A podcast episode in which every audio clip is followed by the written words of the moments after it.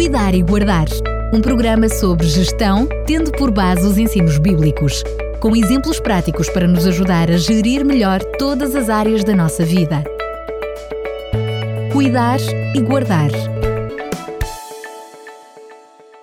Mais uma vez estamos na sua companhia para lhe trazer mais um Cuidar e Guardar. E ao longo dos vários programas que temos falado de coisas grandes e pequenas, hoje vamos falar de uma coisa pequenina que é enorme. Uma criança enorme.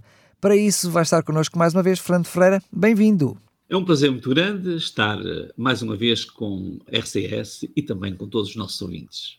Hoje vamos falar sobre um assunto interessante para a nossa reflexão. Na sequência dos programas em que temos ponderado sobre a essência das coisas grandes e a importância das coisas pequenas, hoje gostaria que pensássemos na enormidade de uma criança. As crianças são pequenas na estatura, mas frequentemente são muito grandes na essência. Louis Pasteur confessava: quando vejo uma criança, ela inspira-me dois sentimentos: ternura pelo que é e respeito pelo que pode vir a ser. A fragilidade, a vulnerabilidade, a simplicidade e o potencial desconhecido de uma criança deveria ter um poder enorme sobre os adultos. Mas muitas vezes acontece que as mentes perturbadas por uma sociedade que sofre de uma destruição da sensibilidade existencial e com os valores desbatidos não consegue compadecer-se de ninguém, mesmo das crianças. Conta-se que numa das sangrentas batalhas da Primeira Guerra Mundial foi atacada uma quinta rural em França. Nenhum dos moradores sobreviveu.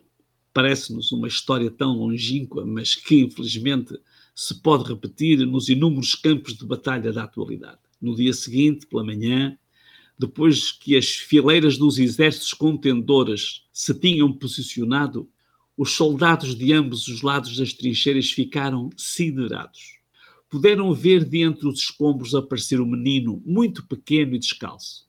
Era um pequeno órfão que andava pelo quintal da casa em ruínas. A criança chorava como se tivesse o coração despedaçado. O tiroteio amainou, enquanto os soldados de ambos os lados observavam o menino.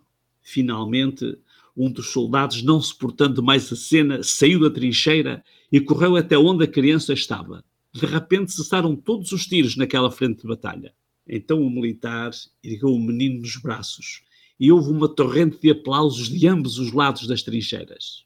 O confronto só recomeçou quando a criança estava fora de perigo. Aquela criança trouxe a paz, ainda que momentânea no cenário de conflito. O conhecido escritor Ernest Hemingway perguntava de todos os presentes da natureza para a raça humana o que é mais doce para o homem do que as crianças. A criança é a simplicidade autêntica. É genuína porque ainda não teve tempo para aprender a sofisticação da hipocrisia. Ser criança é ter o poder de fazer sorrir os desconhecidos. É vulnerável porque para ela não há estranhos. Ser criança é ter a força de, sem esforço, fazer ajoelhar um adulto. É tão transparente que os adultos até se sentem mal ao espelho. A criança pode fazer parar a guerra, pode fazer parar o trânsito, pode transformar o mundo.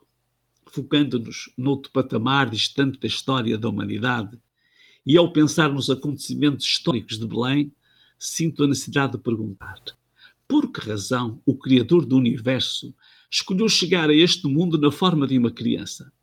Por que não chegou como um querubim resplandecente? Por que não chegou como um rei?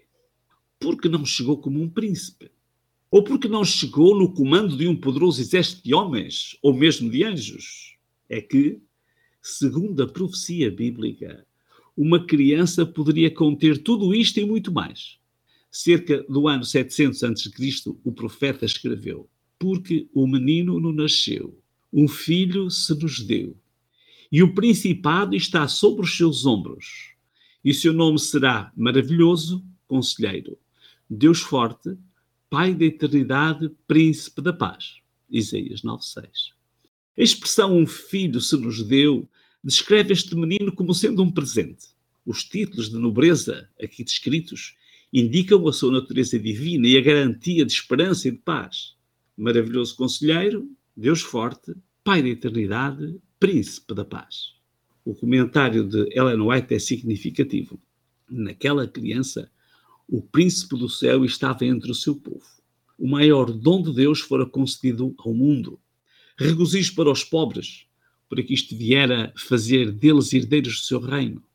Regozijo para os ricos, pois ensiná-los-ia a obter riquezas eternas.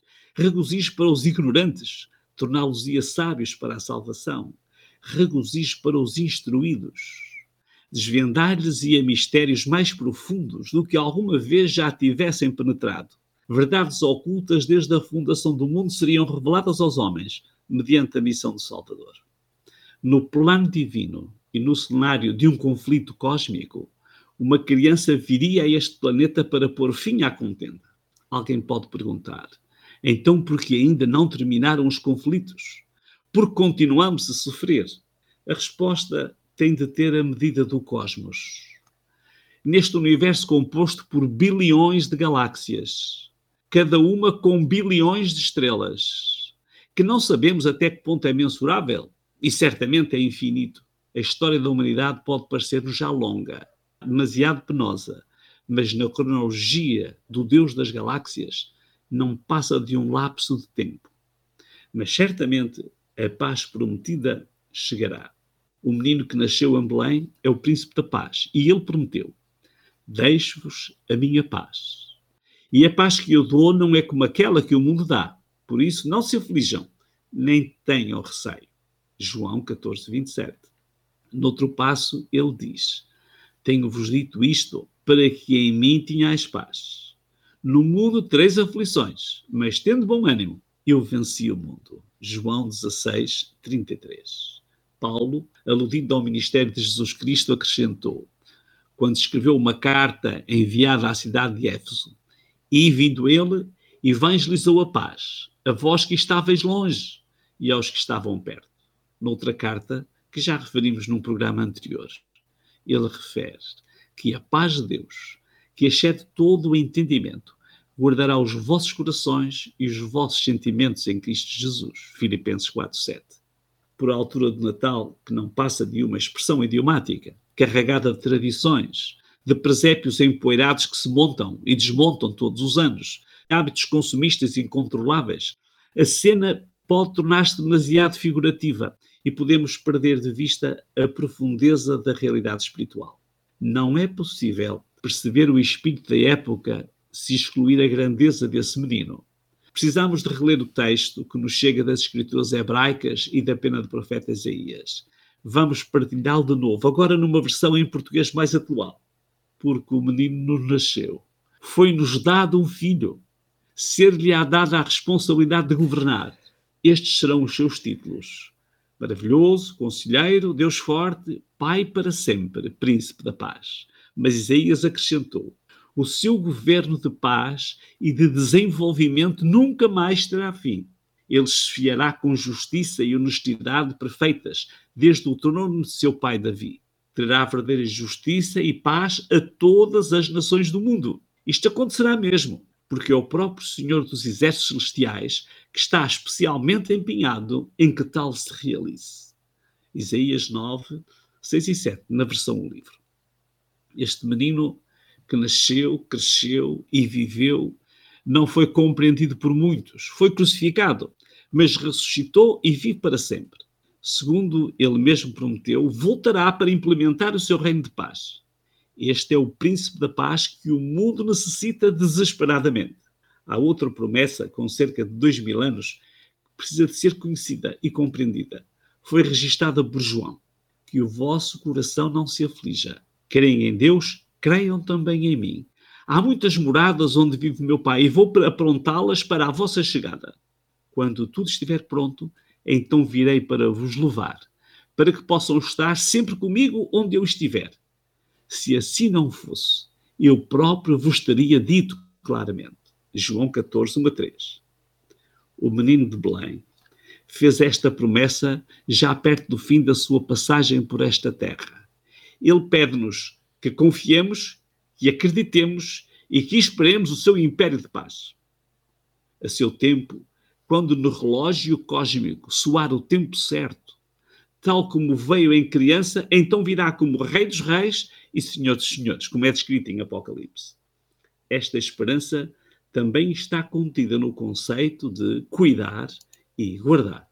Bem, a propósito, como é seu apanágio, Fernando Ferreira, e estamos mesmo, mesmo, mesmo a chegar não só ao fim do ano, mas também ao fim desta série, que ainda tem mais um programa pela frente e que já podemos revelar o título?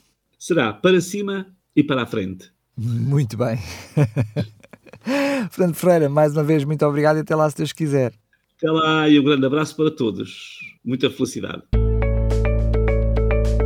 Cuidar e Guardar um programa sobre gestão, tendo por base os ensinos bíblicos, com exemplos práticos para nos ajudar a gerir melhor todas as áreas da nossa vida.